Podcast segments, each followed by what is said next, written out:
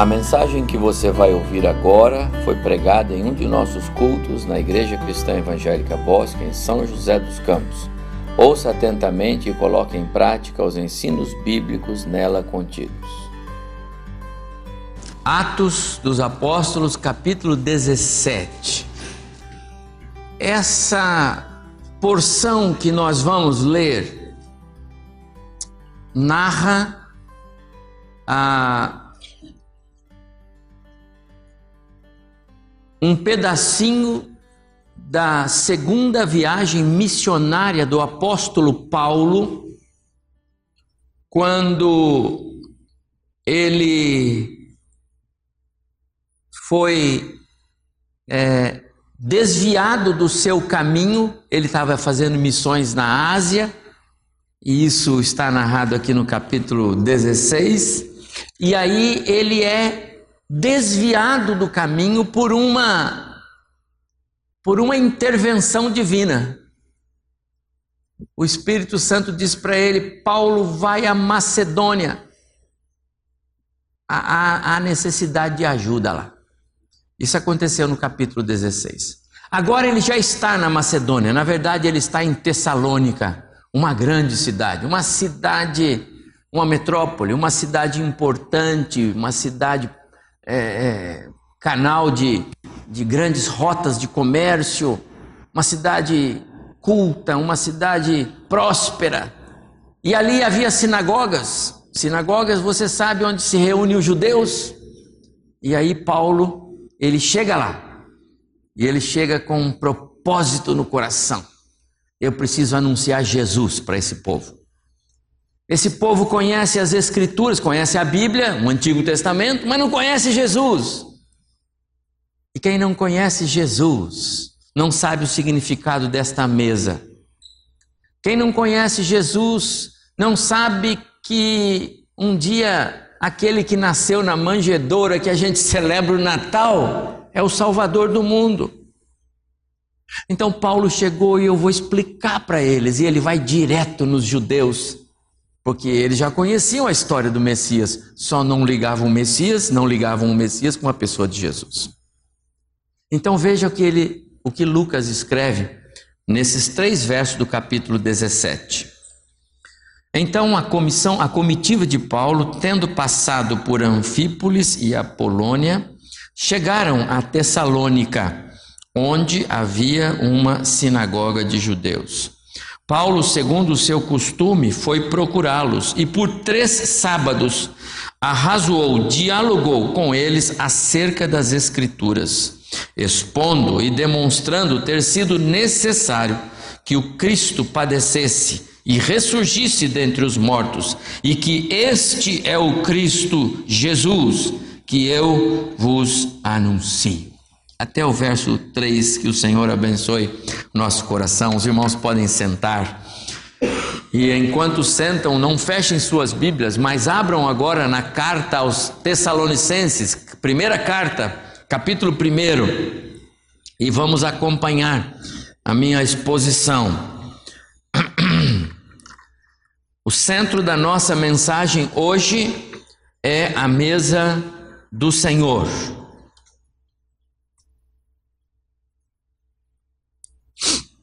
A mesa do Senhor.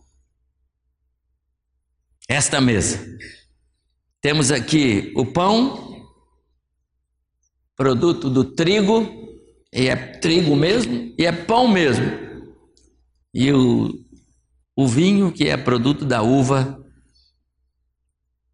uva mesmo. Mas eles representam, eles simbolizam. Esses elementos têm para nós uma representação, só isto, mas muito especial. Nos faz lembrar o nosso Jesus, que deu a sua vida e derramou o seu sangue para nos salvar. Então é o centro. Jesus ministrou assim aos seus discípulos: Tomai e comei, isto é o meu corpo. Depois ele tomou o cálice e disse a eles: Bebam. Está lá em Mateus capítulo 26. Mas esta mesa, ela, ela é sustentada Não é possível olhar para esta mesa sem olhar para os seus pilares. A mensagem desta mesa é muito forte. É uma mensagem que prega por si só. Dispensaria talvez o pastor ficar fazendo uma reflexão porque esta mesa ela tem a sua origem na manjedoura, na encarnação. Essa mesa ela é firmada e ela é real e ela tem poder, porque o ministério de Jesus, apesar de curto, foi profícuo, foi real. Mudou a história do mundo. Esta mesa, ela também se alicerça nos acontecimentos do Calvário. Foi ali, naquela cruz, que o meu Jesus deu a vida por mim, pecador, como diz o hino. Mas esta mesa não teria nenhum valor se fosse alicerçado nesses três pilares. mas porque Cristo não ficou na cruz e não ficou, mas porque Cristo não ficou no túmulo e ele não ficou. Então, por causa da sua ressurreição, esta mesa tem todo o significado para nós. No texto de 1 Tessalonicenses, capítulo 1, da primeira carta, o verso 8 até o verso 10, nós lemos assim: Porque de vós,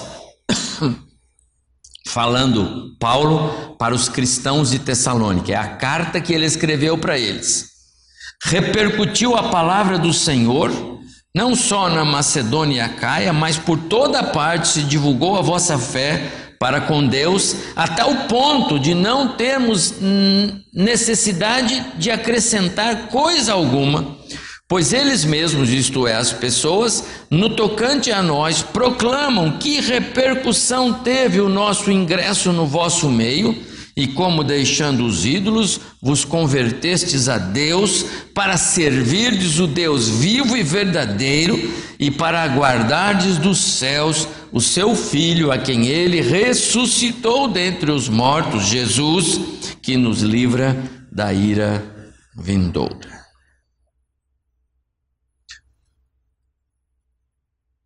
Ah, eu não me lembro como pastor, não me lembro de estando ah, oficiando um culto fúnebre de alguém que faleceu, fazer referências ao nascimento daquele indivíduo, daquela pessoa. Irmão, ah, não me lembro, é algo completamente incomum. Não me lembro de pessoas fazerem, ah, olha, quando ele nasceu. Não, não me lembro. Eu nunca vi alguém no, no ato de um, de um sepultamento fazer menção do, do dia do nascimento ou da, da, do, da manjedoura daquele indivíduo. Não, não tem. O mais que a gente faz é referência da vida. Se alguém que construiu, que deixou, que né? alguém que trabalhou, que foi operoso na sua vida, então a gente pode fazer referência aos marcos, às pegadas, alguém que serve como exemplo. E sabe por que, meus amados irmãos, que nós não fazemos referência ao dia do nascimento, quando pessoas estão sendo sepultadas? Porque é natural e é da natureza de nós seres humanos que nós não nascemos marcados para morrer. Nós nascemos pecadores e condenados à morte. Mas nenhum de nós nasce para morrer. Não foi assim no princípio. Deus não criou Adão formado à sua imagem e semelhança, olhou para ele e disse: Muito bem, Adão, aproveite os dias, porque serão curtos, logo você vai morrer. Não, de jeito nenhum.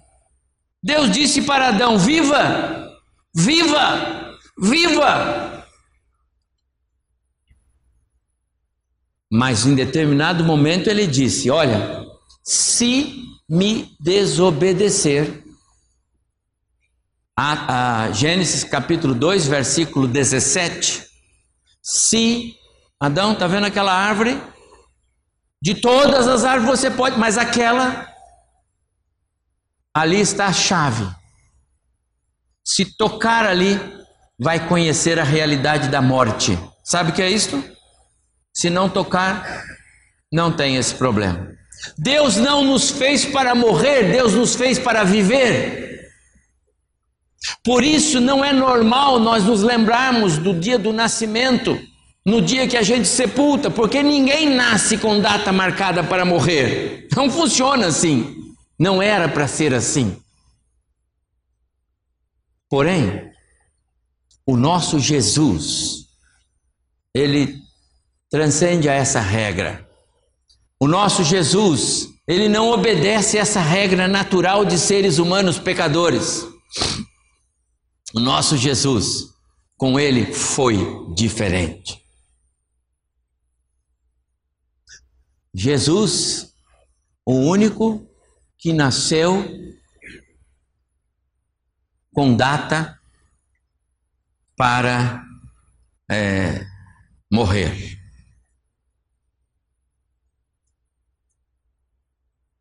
E quando nós pensamos na encarnação de Cristo, nós temos que focar.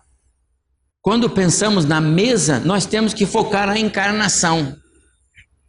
Quando pensamos no, no privilégio que temos como igreja de participar da mesa, nós temos que lembrar da sua, da sua manjedoura, do seu nascimento, porque quando ele nasceu, esta mesa já existia no coração de Deus. Quando Jesus estava sendo gerado, a cruz já era uma realidade no coração do Pai. Na eternidade passada do, Deus Pai, a cruz já era uma realidade. Portanto, a encarnação é um pilar desta mesa. Lembra, a encarnação, porque o Verbo se tornou carne. Jesus não passou a existir no dia que nasceu lá em Belém, da Judéia. Lá ele se tornou carne, ele sempre existiu, ele sempre foi o Deus Filho. Ele participou de todas as coisas, todas as coisas foram criadas por intermédio dele, Jesus. E sem ele nada do que foi feito se fez, escreveu João. Mas um dia, a sua participação na Trindade Santa, na glória eterna, ela foi interrompida. Jesus não está mais lá agora, quando? Quando ele está sendo gerado no ventre de Maria. Jesus não está mais com o Pai, quando? Quando ele está sendo formado como um bebê no, no ventre de Maria. É ele ali agora. E ele está se tornando carne para cumprir um propósito que o Pai estabeleceu na sua eternidade. E esse propósito iria culminar nesta mesa. Deus já tinha no seu coração por amor a nós. É assim que é. Portanto, a encarnação de Jesus como um pilar que sustenta esta mesa não foi um caminho fácil para o nosso Senhor Jesus. Ele mesmo fez declarações a respeito da estreiteza do caminho do Evangelho. Ser cristão não é andar pelas portas largas deste mundo. Ser cristão não é fazer aquilo que agrada o coração e a e vamos que vamos.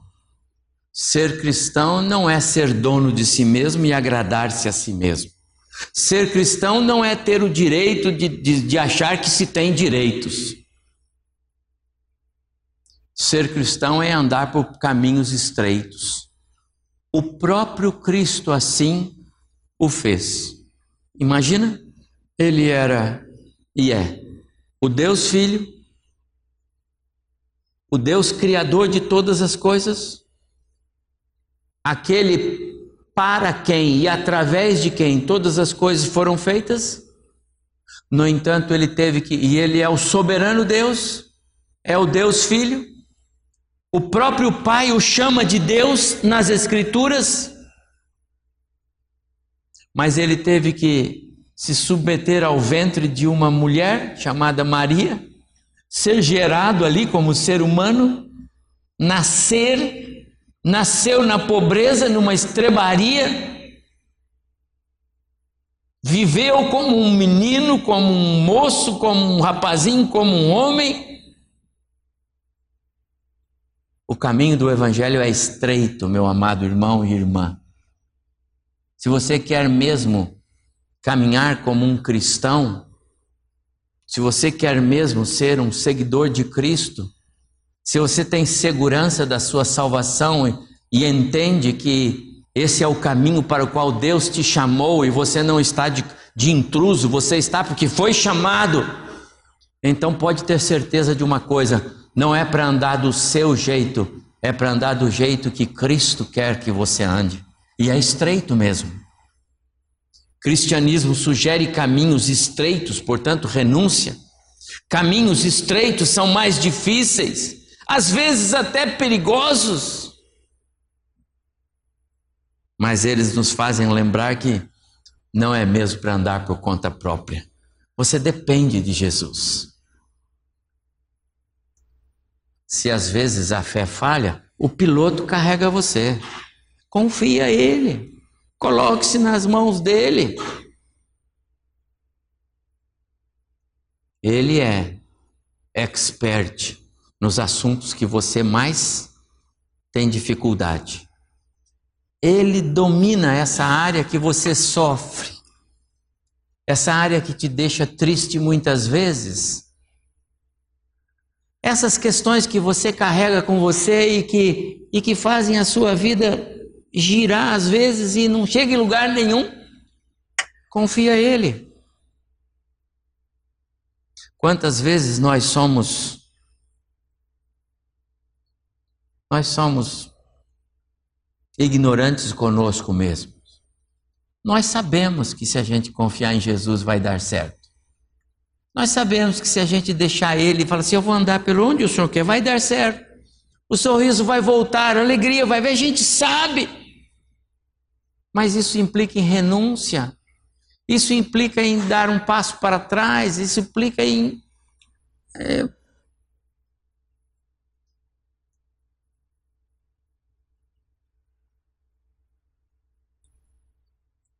a encarnação de Cristo é um pilar que tem que ser visto por todos os seus ângulos.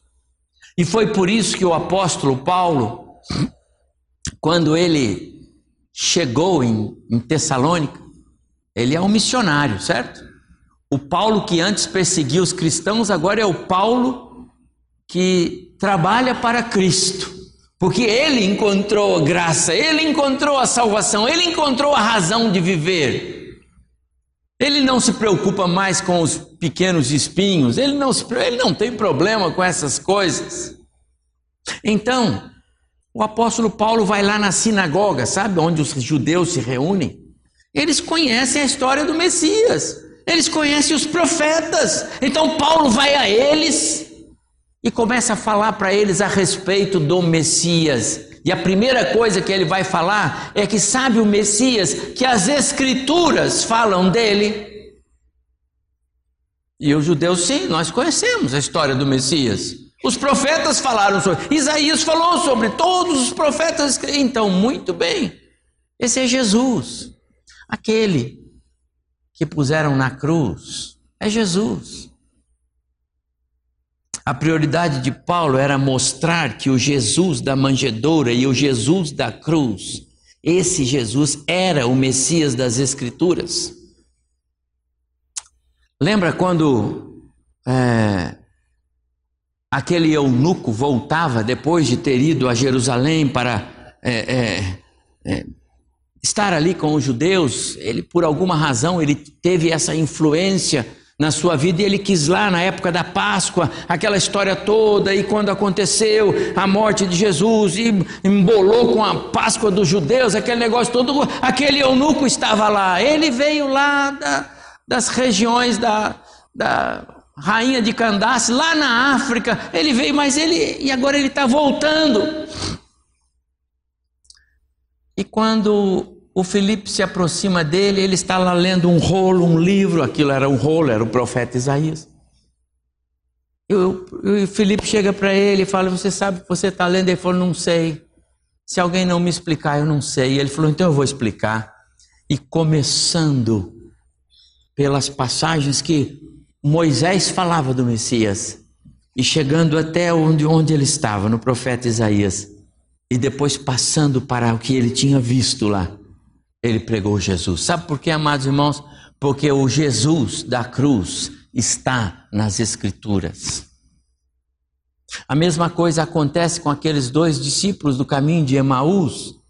Na manhã, na, no fim da tarde do domingo, que Jesus ressuscitou já pela manhã, eles estão indo embora para a sua aldeia. Ah, aborrecidos, é, é, é, decepcionados, porque eles esperavam que aquele Jesus que o pessoal falava, que fez milagre, multiplicou o pão, resolveu as coisas, curou, levantou enfermos, esse era o nosso libertador, mas ele morreu. Ele morreu. E Jesus dizia para eles: é, mas era importante que isso acontecesse. Você lembra das Escrituras? E aí Jesus vai nas escrituras, na, no, no, no, ouvido dos dois, falando das escrituras. E quando Jesus falava das escrituras, o coração deles ardia. Lá na casa deles, depois, os olhos vão abrir, porque as escrituras foram faladas. A palavra, amados irmãos, é a Bíblia, está falando da Bíblia como tem poder quando nós falamos da Bíblia, mais da Bíblia e menos de nós. Os cristãos de Tessalônica estavam firmados nas Escrituras. O verso 8 que nós lemos, Paulo está dizendo para eles a alegria dele, uma vez que vocês estão firmes no Senhor. A encarnação de Cristo como pilar que sustenta esta mesa, ela tem um valor muito precioso para nós. Hoje, quando nós tomarmos a ceia, daqui a pouco, eu quero sugerir que a sua mente volte lá para Belém, na Judéia, para a encarnação do Messias para o dia que Jesus está nascendo neste mundo. Aquele nascimento sustenta esta mesa. Não haveria esta mesa se não houvesse aquele nascimento. Aquele nascimento tinha endereço certo. Aquele nascimento seria é, a razão de ser desta mesa. Aquele nascimento, ele culminaria com a instituição desta mesa. Deus assim predeterminou. Por isso, a manjedoura, a encarnação, sustenta a mesa da comunhão. Eu disse também que o ministério de Cristo sustenta a mesa da comunhão. Quando Jesus encontra-se com Nicodemos, aliás, quando Nicodemos vai encontrar-se com Jesus,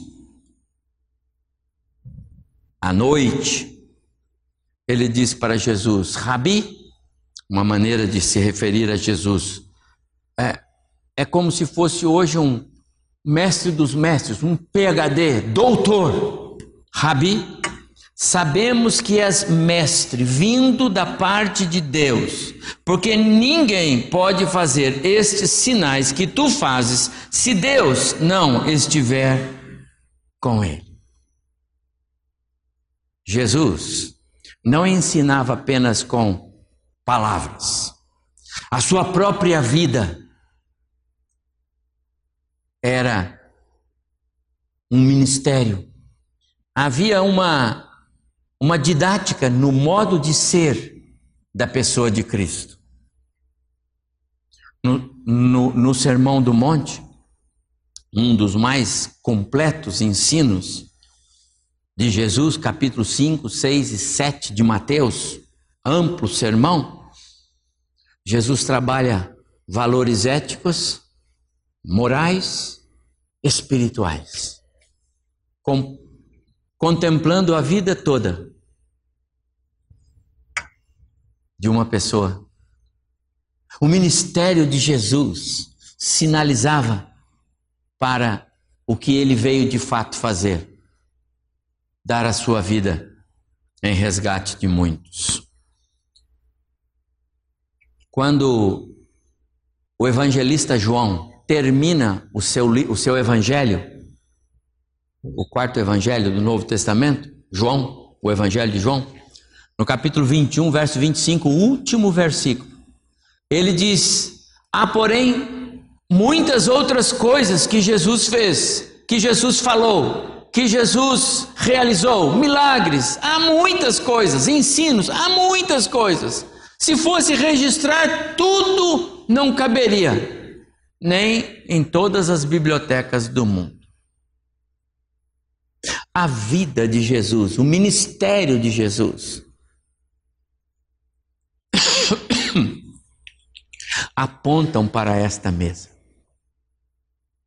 Nós não temos pessoas com uma passagem tão rápida pela sociedade. Três anos foi o ministério de Jesus. E naquele, naquele seu passar, ele mudou a história do planeta, do mundo. Aqueles doze que ele chamou, incluindo o traidor, que estava nos planos de Deus, não esquece disso. Alguém precisaria entregar o Messias, tinha lá no meio. aqueles doze que conviveram e aprenderam dele e que ficaram desanimados e, e, e, e resolveram mesmo voltar às suas atividades, porque agora ele morreu e olha, já faz o terceiro dia. E... Quando viram o Cristo ressurreto, aqueles doze saíram a pregar e a falar, e de maneira tão vívida que ninguém podia segurá-los. Certa vez disseram para o apóstolo Pedro: é, é, Pedro, é melhor você aquietar-se. Se você continuar falando desse Jesus, é, você vai ter problema com as autoridades. Olha, nós estamos libertando você agora para não ter problema, Pedro. E ele disse: A mim importa obedecer a Deus e não aos homens. Eu vou continuar pregando. O ministério de Jesus impactou de tal maneira as pessoas que o mundo foi transformado e a vida e o ministério de Jesus tinham um endereço certo: esta mesa.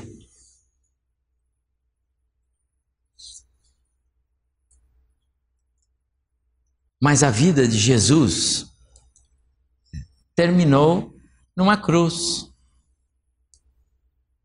Não porque simplesmente é, os homens quiseram. Ninguém tirou a vida de Jesus. Na sua oração sacerdotal, capítulo 17 do Evangelho de João, Jesus diz: Ninguém tira a minha vida, eu espontaneamente a dou. Porque Deus enviou o seu filho ao mundo, Deus enviou o seu filho ao mundo, Deus enviou. Jesus não veio por acidente, a gravidez de Maria não foi um acaso, foi obra do Espírito no tempo de Deus. O nascimento, ou melhor, a encarnação de Cristo, preencheu ou cumpriu um, um planejamento é, específico do nosso Deus. Tudo porque, porque um dia ele iria para a cruz não na hora que os homens quisessem, mas na hora que Deus havia planejado. Quando lemos o profeta Isaías, que 700 anos antes escreveu sobre a, a obra, a, a, a morte de Cristo no Calvário, os detalhes da crucificação de Jesus eram conhecidos sete séculos antes, porque Deus assim determinou. Então o, o, menino da manjedoura tinha um endereço certo, e esse endereço era a cruz que Deus já tinha no seu coração, e tudo por causa de mim e de você.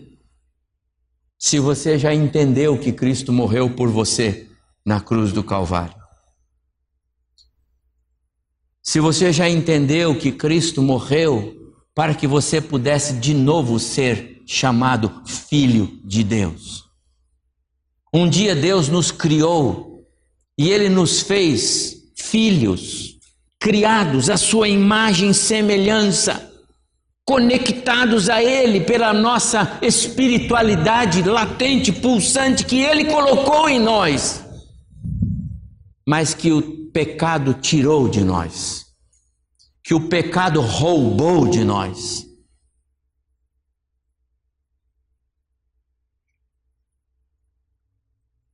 Porque, como pela desobediência de um só homem, é o pecado, Adão, lá no Éden, muitos se tornaram pecadores, assim também por meio da obediência de um só homem, muitos se tornarão justos.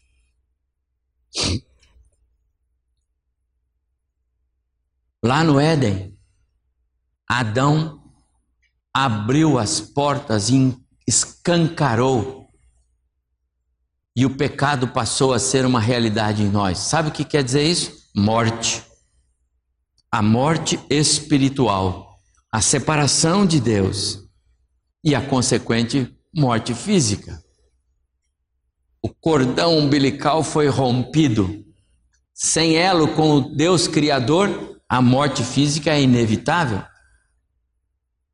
Quem disse que Deus nos fez para morrer? Onde está escrito? Onde você lê na Bíblia que quando Deus fez Adão, disse, como eu disse no início da minha palavra, vai viver tanto tempo, depois vai morrer? Porque você acha que a genealogia só aparece depois do pecado? E viveu fulano, fulano e morreu. Com exceção do Enoque, que foi trasladado. E viveu e morreu. E viveu e morreu. E viveu porque a morte passou a ser uma realidade. Mas essa morte, ela é o símbolo do afastamento e da separação de Deus. Então Deus envia o seu filho para nos dar vida. Irmãos, morrer sem Jesus é separar-se eternamente do Deus Criador. Isso é inferno. É viver eternamente separado. Nunca mais poderá aquele que morreu sem Cristo contemplar a face de Deus. Enquanto o corpo está aqui, enquanto os prazeres do mundo estão aí, a sua alma fica sufocada e não sente a necessidade de Deus. Mas quando a carne passar o seu vigor, ou quando desta vida você já perder o, sentido ou a razão de ser ou os prazeres. Então a alma começa a pulsar. Mas muitas vezes é tarde. A morte de Jesus era necessária para que esse processo de morte em curso, nascemos separados de Deus e estamos morrendo, mortos morrendo, mortos morrendo, até que para de respirar, morreu eternamente. E são essas pessoas que estão caminhando aqui, porque nasceram em pecado, que Deus, pela sua graça, dá vida. E Ele dá vida, e Ele dá vida, e Ele dá vida através de Cristo, porque Cristo morreu a minha morte para eu não morrer mais. Se nós se você entender que Cristo morreu na cruz, no seu lugar, para que você pudesse ser conectado de novo com o Pai, pertencer à família do Pai, é porque o Espírito Santo de Deus falou isso ao seu coração e você entendeu. Compreende? Jesus disse para o Pedro: Bem-aventurado é você, Pedro, porque isso que você está dizendo a meu respeito, que eu sou o Salvador, não é porque você é melhor do que os outros, não. É porque o meu pai falou isso ao seu coração. Se nós entendemos, eu entendi isso. Eu entendi que Jesus morreu na cruz no meu lugar. Não é porque eu sou melhor do que muitos. É porque Deus teve misericórdia de mim e me revelou isto. Você já entendeu que Jesus morreu na cruz no seu lugar? Ele se esvaziou, lembra? Porque ele era Deus, sempre foi, ele nunca deixou de ser. Ele não passou a ser Deus depois da sua ressurreição. E ele deixou a sua glória, deixou o seu trono, deixou a majestade, deixou a sua eternidade. Esvaziou-se, humilhou-se, tornando-se obediente até a morte e morte de cruz. O Deus Filho deu-nos o maior exemplo de obediência incondicional. Como é, é difícil para nós entendermos o que é que Jesus fez, eu penso. Porque ele, sendo o próprio Deus e tendo todas as coisas a seu favor, ele deixou tudo por mim e por você, e ele já nos conhecia sabendo sempre que somos maus, que somos pecadores, mas Ele nos amou. Ele disse: É você mesmo, desse jeito. Eu amo você. Vou dar minha vida por você, para você viver eternamente comigo na glória. E muitas vezes nós somos tão difíceis. Nós temos dificuldade de obedecer. Nós temos dificuldade de nos render, de nos humilharmos e dizermos: Senhor, perdoa-me, coloca-me nos trilhos, Senhor. Perdoa-me, Senhor. Como nós temos dificuldade.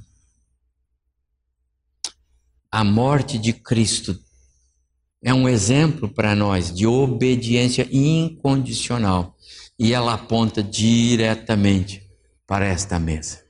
Não só a sua encarnação, não só o seu ministério, mas também a sua morte na cruz. Mas em último lugar, há um outro marco na história do Cristo, o Messias, o nosso Salvador, que nós precisamos considerar. O túmulo vazio. Jesus falava sobre isso com os seus discípulos. Era importante ir para Jerusalém porque haverá crucificação, haverá morte, mas haverá ressurreição. O profeta Daniel, escrevendo no capítulo 9, ele via o ungido de Deus morto. E depois ele via o ungido de Deus no trono. Ele só não via a igreja. A ressurreição de Jesus foi amplamente trabalhada pelos profetas. Mas quando é, Jesus morreu na sexta-feira e passou o sábado e nada, e amanheceu o domingo, e ainda que umas mulheres disseram: Olha, ele não está mais lá, mas os soldados disseram: É, mas os discípulos tiveram que roubar o corpo, quer dizer, aquela confusão. Era já o final da tarde de domingo. E aqueles dois, como eu descrevi agora, estavam indo embora para sua aldeia, desanimados, porque o, o Cristo esperado morreu. Como nós somos incrédulos quanto aos às promessas bíblicas como nós somos incrédulos quanto ao sobrenatural de Deus. Se nós aprendêssemos a crer no sobrenatural de Deus, nós viveríamos melhor. Você crê que pode acontecer um milagre na sua vida? No seu relacionamento, na sua na sua fé, você crê que Deus pode restaurar tal área assim, na passou não, ali não mais. Parece os discípulos lá. E aí, mas é, pois é, pensavam que era, mas olha, já passou, não foi. Mas como não? O Senhor não disse que seria, porque não presta atenção no que ele falou. É a mesma coisa hoje. Nós achamos que o poder de Deus é só para as coisas lá da ressurreição de Jesus. O poder de Deus é para levantar o coxo, para fazer o paralítico andar, para fazer o cego ver e o surdo ouvir, mas não para resolver, para isso não vai dar certo. Isso aí já está resolvido. Quem resolveu? Quem tomou a decisão? Está vendo? Nós não cremos no poder de Deus, a ressurreição de Cristo terá pouca influência na nossa história se nós não aprendermos a crer.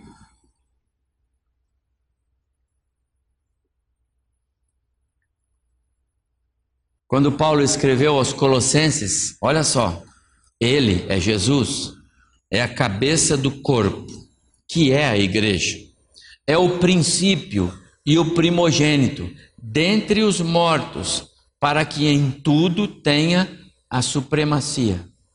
Sabe o que Paulo está dizendo? Esse mesmo milagre da ressurreição de Cristo vai acontecer com todos aqueles que andam com Cristo. Então está confirmado: eu não sou cidadão deste mundo e meu endereço não é em algum cemitério, como eu disse hoje pela manhã aqui, porque eu espero a ressurreição como Cristo ressuscitou. Ele é o princípio, o primogênito. Se é o primogênito, tem os outros gênitos que somos nós.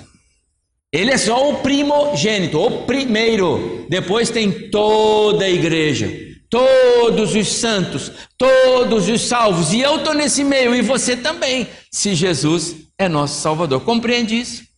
Isso é promessa bíblica. Esta mesa tem que nos fazer lembrar desses pilares, porque a nossa fé se, se apoia aí. Esse sou eu, esse é você que crê em Jesus, se é que a fé tem valido para você. Na ressurreição de Cristo, alicerça-se a nossa esperança. Qual que é a sua esperança? Qual que é a sua esperança? Continuar trabalhando, né? Quarta-feira vai voltar ao trabalho, pastor, eu preciso continuar.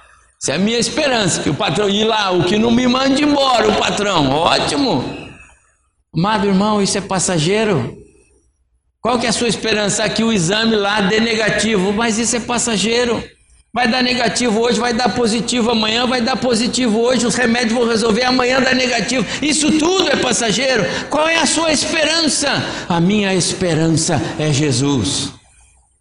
A minha esperança é que Jesus me tenha com Ele, que eu seja um daqueles que, quando Ele vier, eu vou com Ele para a eternidade. A minha esperança é viver eternamente com Ele, não eternamente sem Ele.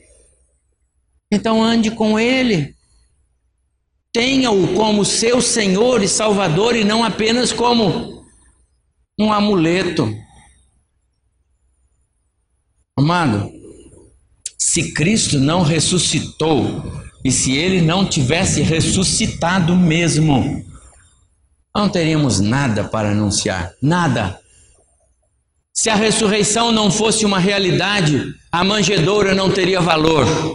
Os três anos profícuos de ministério de nada valeriam. A cruz seria um desperdício. Mas ele ressuscitou. E a sua ressurreição é a minha segurança. Quando Jesus se apresenta para os seus discípulos, naquela sala que ele chega e eles estavam reunidos, final da tarde daquele domingo, sou eu. Pode pôr a mão.